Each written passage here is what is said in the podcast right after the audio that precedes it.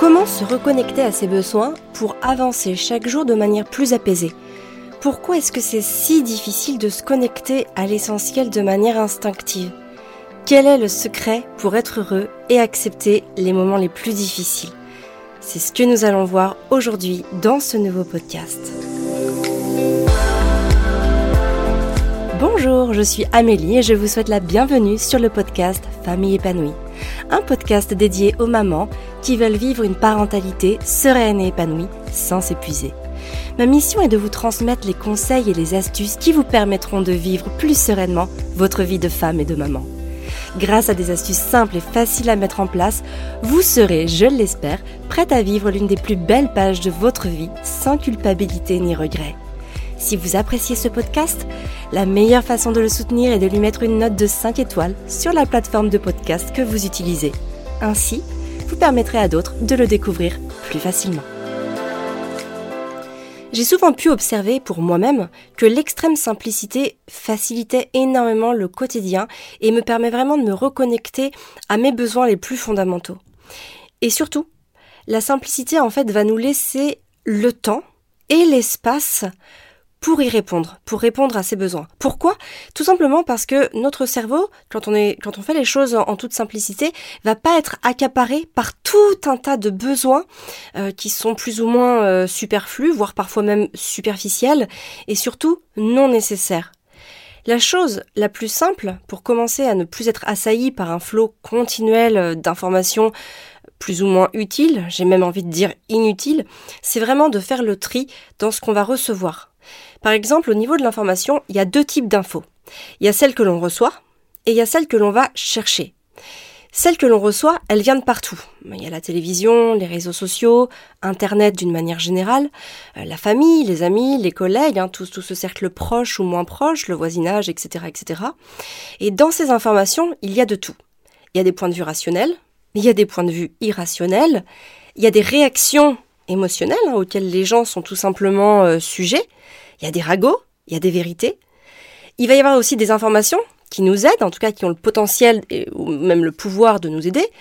Il y en a d'autres informations qui vont nous faire culpabiliser ou nous renvoyer aussi à ce que l'on ne fait pas ou que l'on aurait pu faire. Et finalement, c'est pas toujours facile de faire la part des choses entre tout ça et de continuer à se sentir apaisé.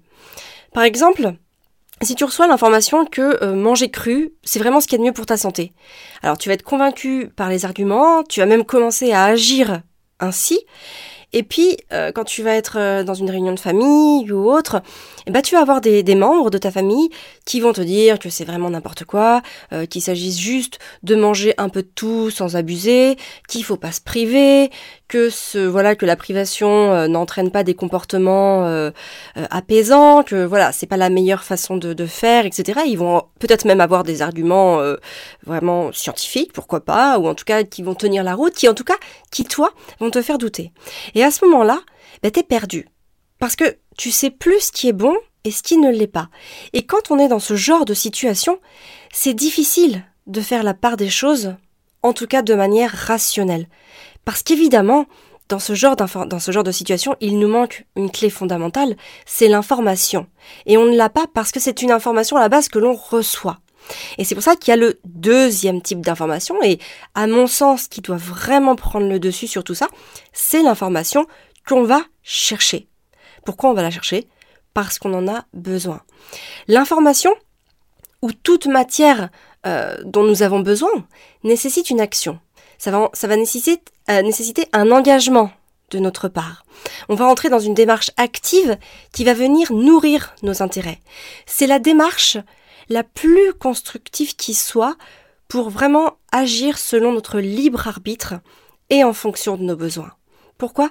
Parce que cette information, elle n'est pas détournée par les peurs et les croyances de ceux qui nous l'apportent.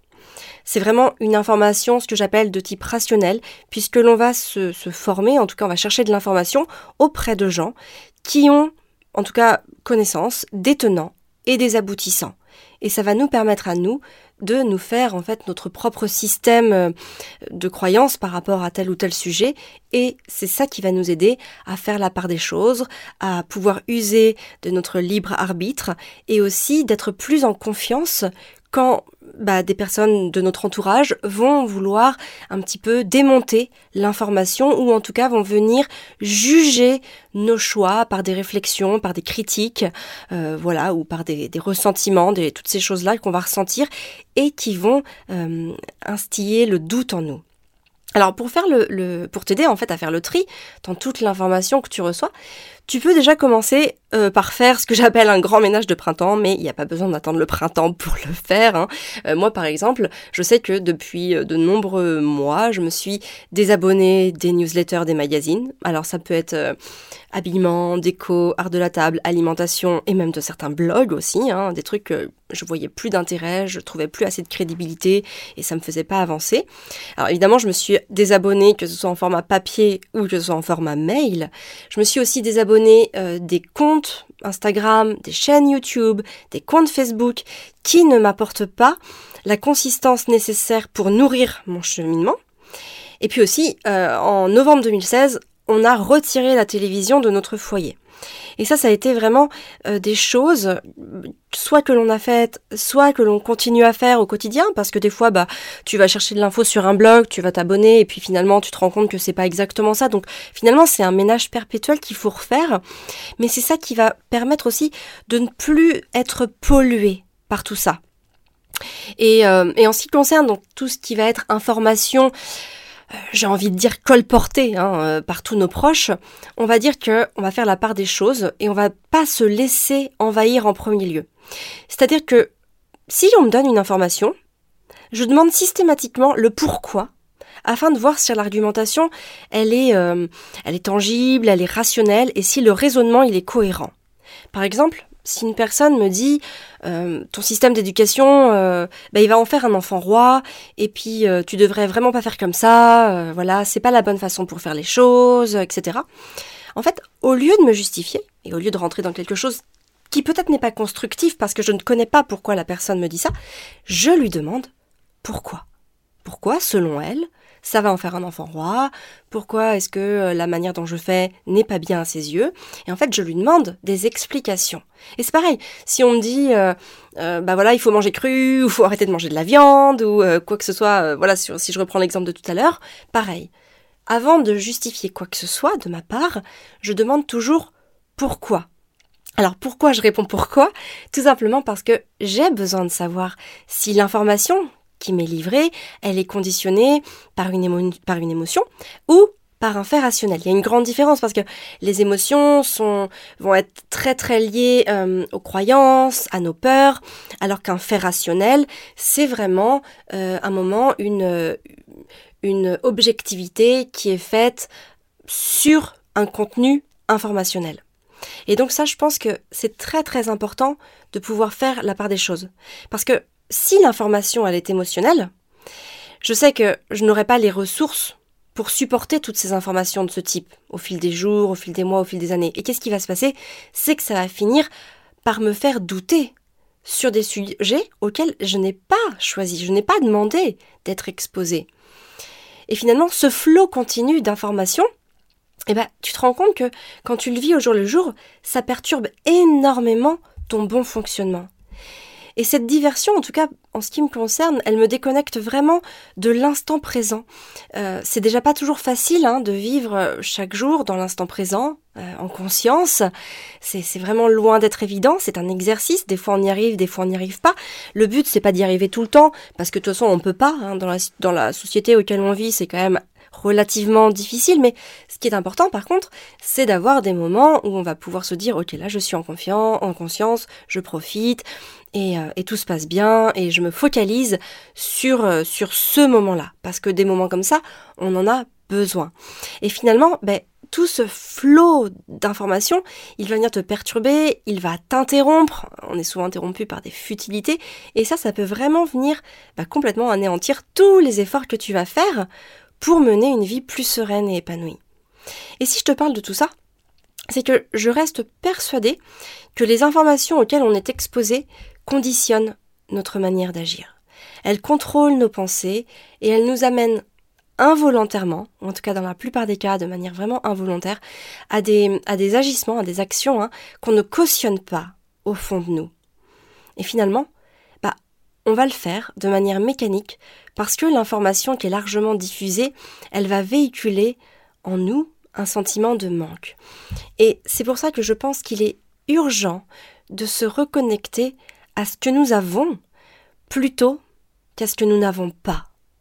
On ne peut pas continuer à dépenser autant de temps et d'énergie pour acquérir des choses dont on n'a pas besoin, pour se plier à une information qui est inutile.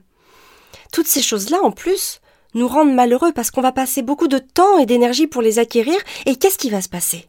Quand on va les avoir acquis, eh ben on va se rendre compte que finalement, ben on n'est pas mieux comme ça. Sauf que ben on va être contraint de devoir passer aussi du temps et de l'énergie pour entretenir, utiliser toutes ces choses que l'on a cherché à acquérir. Alors oui, au début, on pense, on est même persuadé que certaines choses que, que l'on n'a pas encore vont être la clé de notre mieux-être, que ça va nous apporter plus de confort. Et finalement, le temps passe et on gaspille notre plus grande ressource pour utiliser et prendre soin des choses qui n'ont aucun pouvoir sur notre bien-être. Il y a quelque temps, euh, je discutais avec, euh, avec une amie qui m'est très chère et euh, qui parfois éprouve de l'angoisse au fait de perdre ce qu'elle a. Alors, quand je dis perdre ce qu'elle a, c'est perdre voilà son niveau de revenu, son pouvoir d'achat du coup évidemment, et puis ça découle de, de, il y a son train de vie qui découle de tout ça, et puis même ses habitudes. Et elle m'a demandé si je ressentais la même chose. Et en fait, je lui ai dit que même si moi je, me retrouve avec plus rien autour de moi, en fait, ce serait pas si grave que ça. Parce que je suis persuadée que l'essentiel se trouve à l'intérieur de moi. Ça va être l'amour que je me porte à moi-même, l'amour que je porte à mes enfants, à mon mari, euh, à mes parents, à mes frères, à ma famille, à mes amis même, hein, d'une manière générale. Et c'est cet amour qui me nourrit vraiment et qui donne de la consistance à mon quotidien. Et en fait, si je lui dis ça, c'est parce que j'en ai fait l'expérience. Alors, j'en ai fait l'expérience pendant deux ans. Il y a, eu deux années où, euh, avec Fabien, on était dans l'échec entrepreneurial.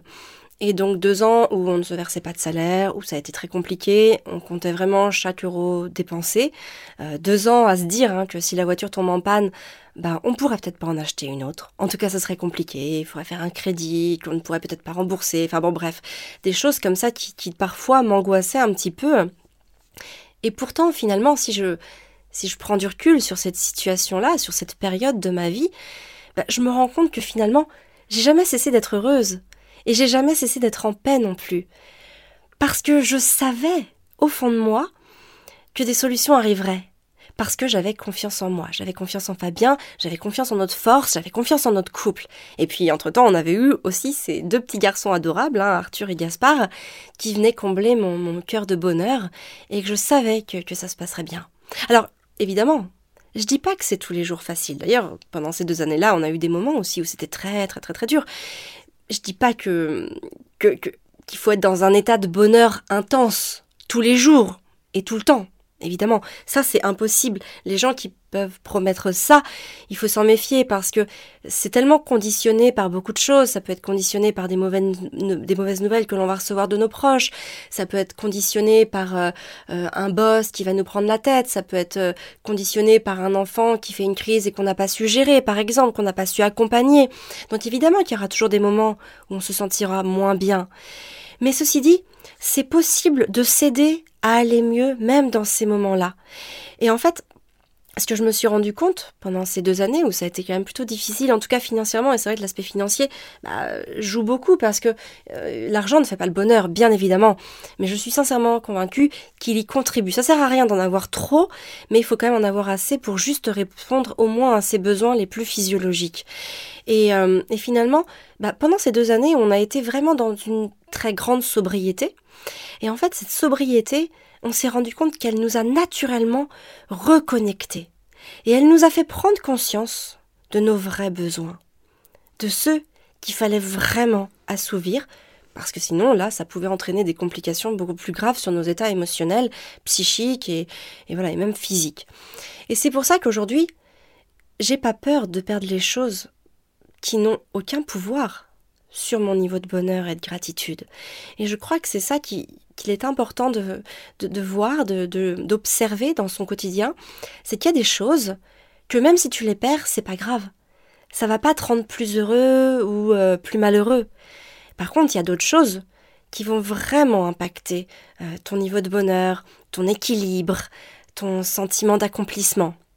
Et pour moi, je pense que le fait de se connecter à ça, de se connecter aussi à soi, aux autres, hein, à nos proches, même nos proches euh, très proches, hein, la petite famille nucléaire, et au monde qui nous entoure, va nous permettre de gagner véritablement en confort de vie et aussi va nous permettre de rester sur un niveau de vie beaucoup plus serein, beaucoup plus épanoui et surtout qui va nous permettre, même dans les moments où ça va pas, de nous reconnecter plus vite à ces aspects fondamentaux qu'il faut privilégier. Et aujourd'hui, je voulais vraiment te partager bah justement trois aspects euh, qui, selon moi, en tout cas à mon sens, c'est ce que j'ai pu observer dans ma, vie, avaient vraiment le pouvoir euh, de, bah de, de me faire aller mieux, tout simplement. Le premier, c'est l'amour. L'amour, faut bien savoir que l'amour est à l'origine de tout. Sans amour, il n'y a pas de vie. Alors on peut aimer de différentes manières, hein. on peut recevoir aussi de l'amour de différentes manières, mais il y aura toujours un point commun. Ce point commun, c'est le besoin de se connecter les uns aux autres. Et là, je ne parle pas d'une connexion virtuelle, hein. je ne parle pas des réseaux, je ne parle pas de WhatsApp, je ne parle pas de Facebook, je ne parle pas de tout ça. Je parle vraiment euh, du fait d'accorder un temps précieux à ceux qui nous sont chers. Si tu observes les moments où tu te connectes vraiment avec les gens que tu aimes, tu vas pouvoir observer à quel point tu te sens bien, et lorsque, même si tu passes un, lorsque tu passes un, moment de qualité et d'amour, même avec ton conjoint, tu vas voir comme tu es heureuse. Comme tu, quand tu passes une soirée entre copines, tu es heureuse. Quand tu passes un moment avec ta maman, si tu as la chance de, de, l'avoir encore avec toi et si tu t'entends bien avec elle, bah tu vas être pleine de gratitude. Pareil pour ta mamie, si tu as la chance qu'elle soit toujours là, et une sœur ou un frère, si tu en as, tu vas te rendre compte que quand tu passes un vrai moment de qualité avec eux, bah tu te sens bien, tu te sens apaisé. Et, et je crois que c'est ça aussi, on a besoin de se reconnecter aux autres. Mais faut aussi savoir que bah parfois, c'est aussi laisser de côté les querelles et les rancunes. Parfois, il y a des personnes qui nous blessent ou qui nous ont blessés. Et du coup, on a naturellement tendance à leur en vouloir ou en tout cas, euh, voilà, à, avoir des difficultés à leur pardonner un certain acte. Moi, je me pose souvent la question quand quelqu'un me fait ça, je me dis mais finalement, euh, moi j'ai peut-être aussi blessé quelqu'un, volontairement ou non d'ailleurs dans mon passé. Et finalement, je trouve que bah on peut humblement pardonner aux autres pour se pardonner aussi ses propres erreurs, et quelque part aussi pour montrer l'exemple. Hein, comme avec les enfants, c'est important aussi d'avoir les comportements que l'on voudrait que les autres aient avec nous. Alors évidemment, la question du pardon, c'est pas le sujet euh, de ce podcast, je vais pas l'aborder ici, mais j'ai juste envie quand même de, t'envoyer ce message et de te dire que bah, tant que l'amour est plus fort que le manque de l'amour, alors l'orgueil ne doit pas venir remplir le vide causé par la perte de l'amour. Je trouve que cette phrase, elle est, euh, elle est vraiment importante. Euh, je vais essayer de la reformuler. C'est vraiment quand tu sens que l'amour est plus fort que le manque de l'amour, alors ne laisse pas l'orgueil venir remplir le vide, venir remplir le vide causé par la perte de l'amour. Ce que je veux dire ici, c'est ben, c'est que c'est souvent vain de camper fièrement sur euh, ses positions, alors que finalement, avec de l'humilité, on a le pouvoir de se faire avancer tellement plus sereinement.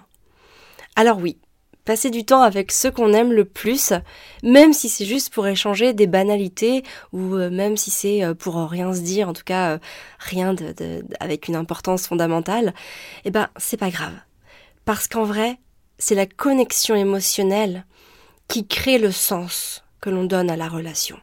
Et c'est ça dont il faut s'imprégner et, c'est ça qu'il faut essayer de mettre en œuvre chaque jour. La deuxième piste de réflexion, c'est le fait de prendre soin de soi. On doit vraiment, vraiment, vraiment être vigilant et se poser la question de savoir si nos besoins les plus fondamentaux sont assouvis et respectés. Moi, je dis souvent, hein, prends soin de toi, et de tes enfants, mais je dis toujours prends soin de toi en premier parce qu'on a naturellement tendance à se faire passer en second plan. Et il faut avoir conscience que l'on ne peut pas donner ce que l'on n'a pas. C'est quelque chose qui n'est pas possible. Prendre soin de soi, c'est une précieuse étape pour se reconnecter à soi, puis pour se reconnecter aux autres. Et quand on est maman, on a trop souvent tendance à se faire passer en dernier. Tu vas voir, tu, par exemple, tu vas pas t'autoriser à lire un livre. Tu vas pas t'autoriser à prendre un bain. Tu vas pas t'autoriser à faire du sport. Ou en tout cas pas assez, pas comme tu le voudrais. Pourquoi? Parce que ton temps est toujours utilisé pour répondre d'abord aux besoins des autres. Si tu prends euh, le midi, souvent, moi, ce que je vois dans, les familles, c'est que bah, la maman, elle va prendre son thé ou son café quand tout est débarrassé ou quand tout est nettoyé, quand elle n'a plus rien à faire que ça. Mais en fait, le problème dans ces moments-là, c'est que si jamais on est sollicité après que tout soit fini, bah, on n'aura pas le temps de le boire, ce café ou ce thé. Et à force de subir ça, bah, jour après jour, t'en peux plus. T'es plus dans les bonnes conditions pour répondre aux besoins des autres. Parce qu'au fond de toi, tu cultives une frustration, celle de ne pas pouvoir répondre à tes propres besoins. Et ça, alors ça va, ça va aller une fois ou deux, parce que des fois on peut pas y répondre, et c'est ok. Mais si tu n'y réponds jamais, c'est que là, à ce moment-là, que le bas blesse. C'est à ce moment-là que les choses deviennent compliquées. Et c'est à ça qu'il faut être vigilant. Je dis pas de toujours te faire passer en priorité, parce que notamment quand tu as des très très jeunes enfants, euh, bah voilà, s'il y a un besoin de téter ou s'il y a une couche à changer, ça va être impérieux et ça va passer évidemment peut-être avant ton thé ou ton café, hein, on s'entend bien. Mais là, je parle d'une globalité. Il faut voir vraiment ça dans, dans une démarche beaucoup plus globale. Et c'est important de, à certains moments de dire, écoute, ça, ça peut passer après moi. Parce qu'il y a un moment, faut aussi que je prenne soin de moi. Et donc c'est ça aussi qui est important. Bah voilà, peut-être que l'aspirateur, si tu le passes qu'un jour sur deux, c'est pas grave. Peut-être que si euh, il reste des miettes sous la table ou même euh, des déchets d'aliments euh, sous la table, eh bah c'est peut-être pas très grave.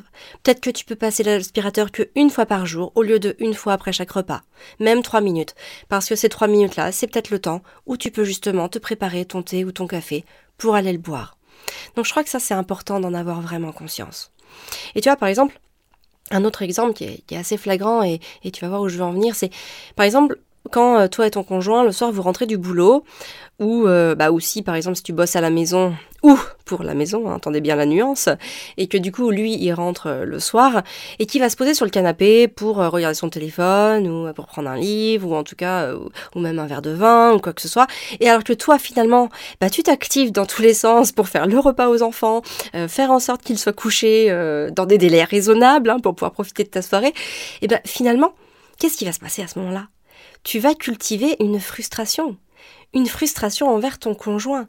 Et ça va venir alimenter de la rancœur. Et cette rancœur-là, elle va venir polluer ta relation de couple.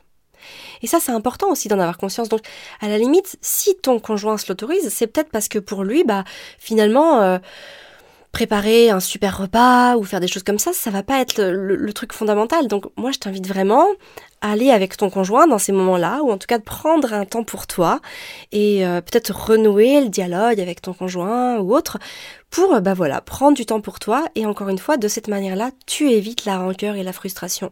Et peut-être que la soirée se fera plus simplement, peut-être que tout ne sera pas fait, mais c'est ok. Il faut pas toujours chercher à faire des choses en se, en se faisant passer en deuxième. Alors là, je voudrais vraiment te partager euh, trois clés qui vont te permettre de prendre soin de toi, vraiment. Et en prenant soin de toi, bah, tu vas voir que euh, c'est ton couple qui va en ressentir les effets positifs, tes enfants aussi, hein, et bien sûr, d'une manière beaucoup plus générale, tous ceux que tu aimes. La première chose, c'est ne mets pas la barre trop haute. Comme je viens de le dire, c'est ok si tout n'est pas fait. Il faut juste se concentrer sur ses priorités. Pose-toi vraiment la question, qu'est-ce qui est vraiment important pour moi? Est-ce que c'est que la maison soit propre? Est-ce qu'elle soit rangée? Euh, Est-ce que, que ce soit euh, que je sois à jour dans tous les euh, classements de mes papiers en temps réel? Est-ce que je puisse passer un moment de qualité avec mes enfants? Est-ce que je puisse faire du sport deux fois par semaine? Est-ce que c'est que je puisse lire 30 minutes par jour? Est-ce que c'est que je puisse jouer à un jeu de société avec mon conjoint? Peu importe. Observe ce qui est le plus important. Et la deuxième clé, c'est fais-le. Accorde-toi au maximum, chaque jour, j'ai envie de te dire, le truc dont tu as besoin. Ça peut être minuscule, hein C'est pas obligatoirement un truc qui va te prendre une demi-heure, trois quarts d'heure. Des fois, on a juste besoin de, bah, se passer une petite pommade ou euh, de, de se coiffer, de se faire une jolie coiffure, un joli chignon. Et voilà, c'est des petites choses comme ça finalement. Et peut-être qu'au début, ça va te faire bizarre de passer, euh, enfin en tout cas de faire passer un moment plaisir avant euh, une tâche, une corvée, on va appeler ça comme ça. Hein. Mais au fil du temps, tu vas vraiment prendre conscience que bah finalement t'es pas obligé de tout faire ou, en tout cas, t'es pas obligé de le faire toute seule. Et c'est là que le point 3 arrive, que la troisième clé arrive, c'est fais-toi aider par ceux qui vivent avec toi. Tu sais que dès 18 mois, les enfants, et même parfois avant, hein, les enfants ont très envie de participer à la vie familiale et même de reproduire hein, les, les mêmes gestes que nous. Alors, au lieu d'utiliser une précieuse énergie pour empêcher ton enfant de passer l'aspirateur, pour empêcher ton enfant de nettoyer la table avec l'éponge toute mouillée, ou pour euh, éviter, euh, l'empêcher de, de vider le lave-vaisselle, offre-lui la possibilité de le faire. Alors non seulement ça va l'occuper pendant quelques minutes, et là tu pourras aller boire ton thé pendant ce temps-là ou ton café, mais plus sérieusement, surtout tu auras en fait euh, la possibilité de lui offrir l'habitude de participer. Et finalement, en participant, bah, ça te décharge. Et ça, c'est très très important. Évidemment, ça va demander du lâcher prise. Évidemment, ça sera pas fait comme toi tu l'auras fait. Mais peu importe. Moi, quand je demande aux enfants de passer l'aspirateur sous la table, il reste peut-être quelques petits trucs. Mais si je regarde bien, il y en a toujours moins que si ça n'avait pas été fait. Et en même temps, moi, je l'ai pas fait. Pendant ce temps-là, j'ai pu faire autre chose. Donc, je pense que c'est aussi très très important de bah voilà, de, de, favoriser la participation de nos enfants dans les tâches du quotidien. Les enfants peuvent vraiment faire beaucoup de choses. Hein. Plier du linge, euh, regrouper les chaussettes par paire, euh, ranger, vider le lave-vaisselle. Alors évidemment, chez nous, on a tout installé à hauteur d'enfant, comme ça ils peuvent tout ranger. Seuls les, les, les vraiment les, les, aliments ou les choses moins nécessaires sont en hauteur. Et au pire, même s'il y a un truc qu'ils peuvent pas ranger, ils me le posent sur le comptoir de la cuisine ou sur la table, je vais le ranger après, en fait, c'est ok. Mais ça, c'est vraiment quelque chose qui va vraiment pouvoir euh, t'aider, en tout cas, dans ton quotidien et aussi bah, t'aider à passer des moments privilégiés avec tes enfants. Parce que le but, c'est pas que d'aller lire ton livre pendant que pendant qu'ils rangent la cuisine, par exemple. Mais c'est que tu fasses autre chose et que finalement, bah, vous ayez fini après en même temps et que vous puissiez aller euh, passer du temps ensemble ou alors du temps chacun de son côté. Mais en tout cas, qu'il y a eu une connexion qui se soit faite sur, euh, bah, voilà, sur une tâche, sur une mission qu'il fallait remplir pour la bonne, euh, la bonne vie logistique de la maison. Et enfin, mon troisième, euh, ma troisième grande clé pour se reconnecter à soi, à ses besoins, ça va être de développer son niveau de conscience. Plus tu es consciente et plus il t'est possible de lâcher prise facilement et donc de rester connecté à ce qu'il y a de plus fort et plus important en toi. J'aime beaucoup cette idée, cette image même du phare. L'idée, c'est vraiment d'incarner euh, ce phare dans l'océan. L'océan, ça serait un petit peu comme notre vie, et nous, on est le phare. Et finalement, il peut y avoir des tempêtes, et même des violentes tempêtes. Hein, on a tous en tête là l'image dans le cabinet du dentiste ou du médecin qui nous vient avec euh, les phares bretons et des grosses vagues avec plein d'écumes blanches qui viennent s'abattre sur ce phare. Et finalement, ce phare, il ne bouge pas. Et au fil du temps, en développant euh, notre compréhension de nos actes et de leurs conséquences, et en faisant preuve de plus de recul sur le monde dans lequel on vit, on va apprendre à devenir ce phare. Ce phare, d'ailleurs, qui a aussi le pouvoir d'éclairer les autres, hein, d'éclairer les bateaux, et qui va pouvoir les guider. Et ça, je crois que c'est une image très symbolique pour moi. Le phare, il faut bien avoir conscience que il va pas être le garant d'une mer d'huile. Mais par contre, il va nous permettre de retrouver plus rapidement le calme après la tempête. Il permet, j'ai même envie d'oser le mot, de s'auto-guider vers l'apaisement. Une personne apaisée, c'est vraiment une personne qui va être plus consciente de ses besoins et qui va pouvoir, bah, justement, grâce à euh, cet apaisement et à cette conscience de ses besoins, y répondre de manière beaucoup plus juste, beaucoup plus adéquate. Parce que la force des distractions du monde qui l'entoure a beaucoup moins d'impact négatif sur elle. Alors la meilleure façon de développer son niveau de conscience, c'est vraiment de nourrir son esprit en permanence. Dans la vie, je suis persuadée que rien ne stagne. Enfin, c'est pas moi qui suis persuadée. D'ailleurs, c'est si tu observes hein, les, éléments naturels autour de toi, tu vois que, que rien ne stagne jamais. D'ailleurs, on dit hein, euh, quand l'eau stagne, par exemple, dans une mare ou autre, finalement, bah, ça enlève la vie. Et c'est exactement ça. Dans la vie, rien ne stagne. Tout est en mouvement. Et on doit s'inclure dans ce mouvement. Si on refuse ce mouvement, c'est à ce moment-là que l'on se s'auto-crée, j'ai presque envie de dire, hein, on se crée soi-même des difficultés. Alors évidemment, nourrir son développement, ça va être se nourrir de livres, de livres inspirants, euh, aller chercher les informations qui vont nous permettre de débloquer nos croyances limitantes, et puis ça va être aussi se former auprès des personnes qui nous inspirent. Tout ça, je pense que c'est très très important à faire au cours de sa vie pour sans cesse chercher à développer son niveau de conscience parce que vraiment la conscience nous amène à un état d'apaisement beaucoup plus fort et beaucoup plus solide. Et c'est cet apaisement qui va nous permettre de pouvoir incarner ce phare. Et justement, voilà, c'est cette force, cette stabilité, même dans les moments où ça va pas. Alors en conclusion de ce podcast, je voudrais vraiment euh, que tu entendes cette idée que la clé de notre sérénité, de notre apaisement et de notre bonheur, elle réside pas dans ce que nous faisons, mais elle réside dans la manière dont nous voyons les choses.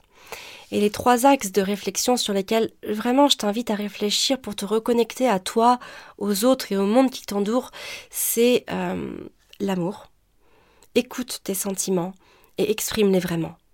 La fierté ne fera pas avancer les choses et elle te causera indubitablement des regrets à un moment ou un autre. La deuxième chose, c'est prends soin de toi. Personne d'autre que toi ne peut prendre soin de toi autant que toi. Tu as donc les cartes en main. À toi de distribuer le jeu. Et la troisième chose, c'est de développer son niveau de conscience. Plus tu es consciente de ton environnement et plus tu sauras comment t'en servir pour impacter ta vie positivement. Je voudrais te faire une petite citation parce que j'aime bien les citations à chaque fois pour conclure mes podcasts. C'est une citation de Pierre Rabhi. La conscience est probablement ce lieu intime où chaque être humain peut, en toute liberté, prendre la mesure de sa responsabilité à l'égard de la vie. Voilà, c'est une petite phrase que je trouve très inspirante pour conclure ce podcast. Alors je tenais aussi à vous dire que depuis 2012, ma mission est celle d'identifier et d'organiser en suivant une philosophie de la réussite, les causes des échecs, autant d'ailleurs que celles des réussites, afin de venir en aide à toutes celles qui n'ont bah, soit ni l'envie, soit ni la volonté, et peut-être aussi ni l'opportunité de s'engager dans ce type de recherche. À travers les programmes d'accompagnement et les ateliers en ligne que j'ai créés, vous comprenez comment reprendre le dessus sur votre quotidien comment appliquer les ressources qui ont le pouvoir de créer la différence pour vous sentir mieux, même quand vous n'avez pas le moral, même quand vous avez cette sensation de passer à côté de l'essentiel, même quand vous sentez que vous perdez le contrôle ou que vous êtes épuisé.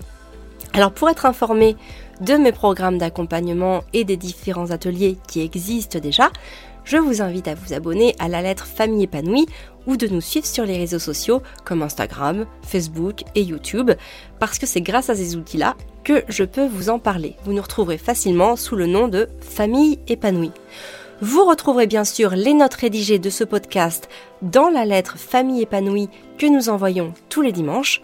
Dans cette lettre, vous retrouverez aussi un mantra pour inspirer positivement votre vie, une recette saine et gourmande que vous pourrez préparer en quelques minutes, les notes rédigées de ce podcast et plein d'autres informations sur notre actualité et sur ce qui vous a inspiré durant la semaine. Pour vous inscrire à la lettre Famille épanouie, c'est très simple. Le lien c'est famille-épanouie.fr slash lettre sans S. Moi, je vous donne rendez-vous jeudi prochain pour un nouveau podcast et d'ici là, prenez soin de vous et de vos enfants.